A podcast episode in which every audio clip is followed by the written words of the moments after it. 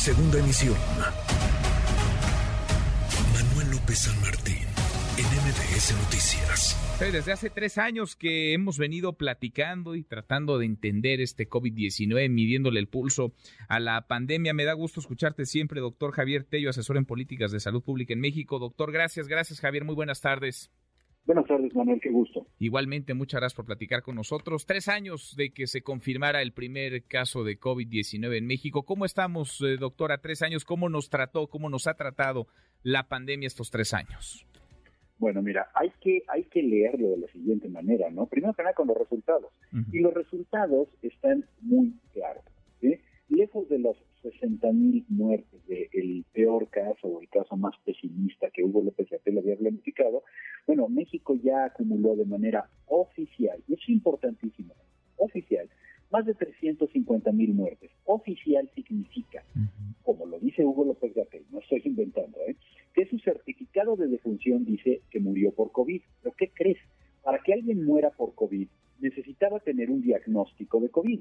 Entonces, bueno, todas las personas que murieron en su casa durante la gran oleada de la pandemia, sobre todo en 2021, eh, sin un diagnóstico de COVID, pues no son muertos oficialmente por COVID, ¿correcto? para eso entonces nos tenemos que ir a las cifras de, bueno, pero, perdón, ¿eh? más de 350 mil muertos, pues es más de cinco veces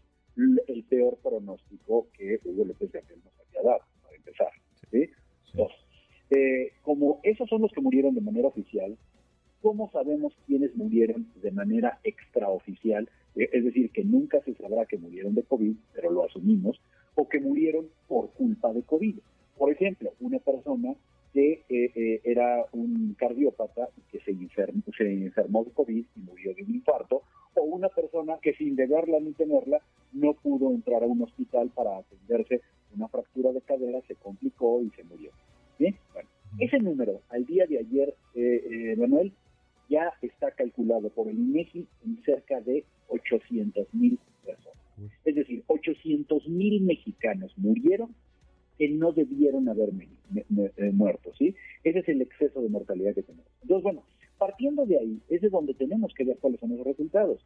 ¿Por qué? Porque es muy fácil hoy enviar un mensaje triunfalista y decir, mira qué bien estamos vacunando y cómo ya nos está muriendo la gente.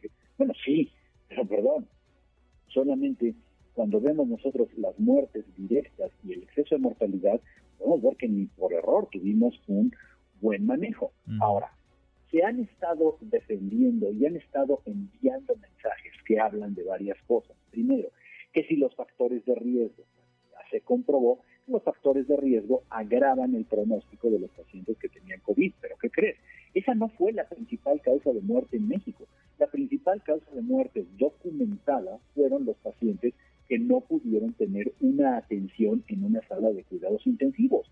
Eso está documentado por médicos intensivistas.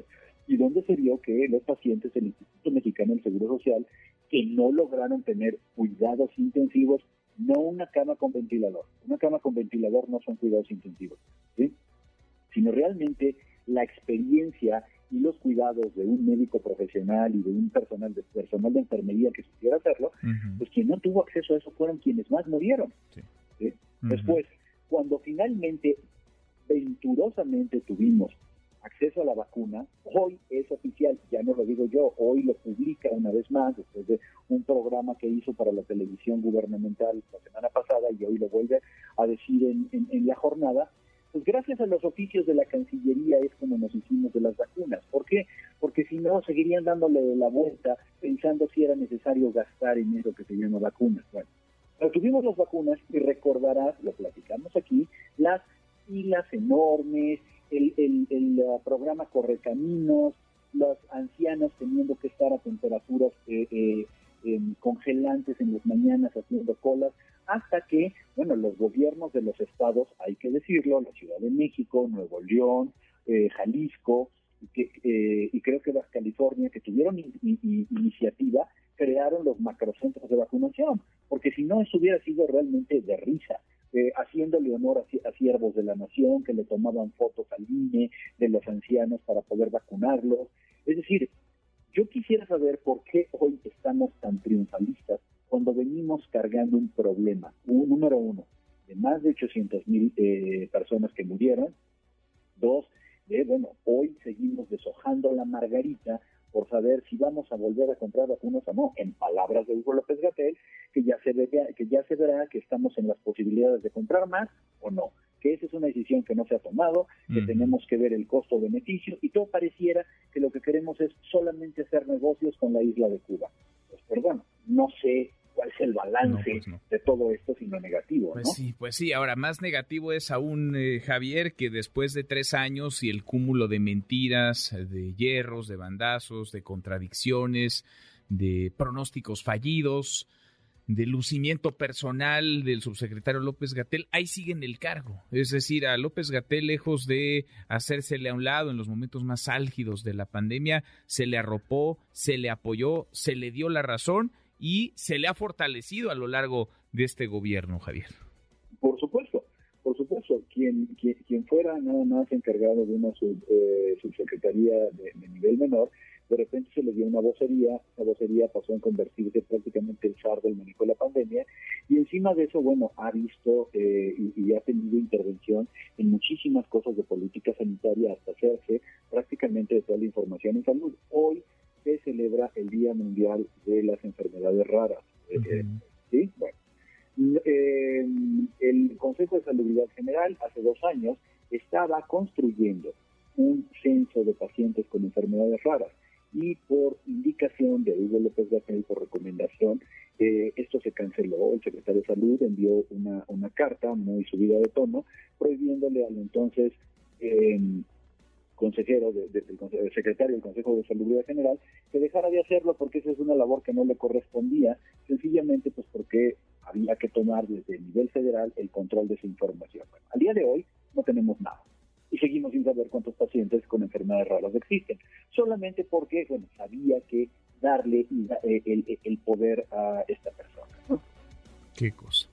Pues sí, y ahí están además sus, sus palabras, porque las propias palabras de López Gatel lo hunden, salía noche a noche, ¿te acuerdas Javier? Había una conferencia a las 7 de la tarde noche en Palacio Nacional, en donde se la pasaba polemizando, eh, desde la cual desinformaba, generaba confusión entre la ciudadanía, se confrontaba con los medios de comunicación e imponía o trataba de imponer su, su verdad. Ahí está, digamos, el testimonio más fidedigno de su papel en sus propias palabras, en sus propios dichos, con sus propias conferencias. Es correcto.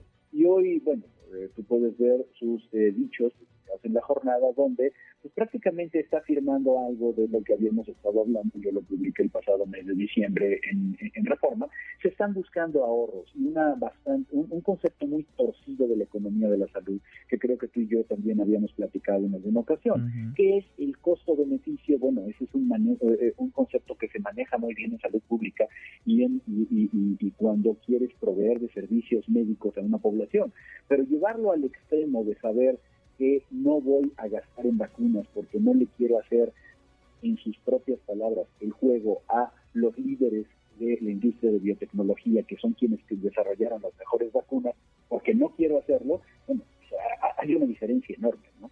sin duda, sin duda, pues valía la pena, con el pretexto de los tres años de que se confirmara el primer caso de COVID-19 en México, hablar del personaje para no dejarlo pasar y hablar de su toma de decisión, que fue, por decirlo suave y por decirlo menos, errática y contradictoria. Doctor, como siempre, qué gusto escucharte. Gracias, Javier. Un abrazo, Manuel, qué gusto. Otro de vuelta, muy buenas tardes.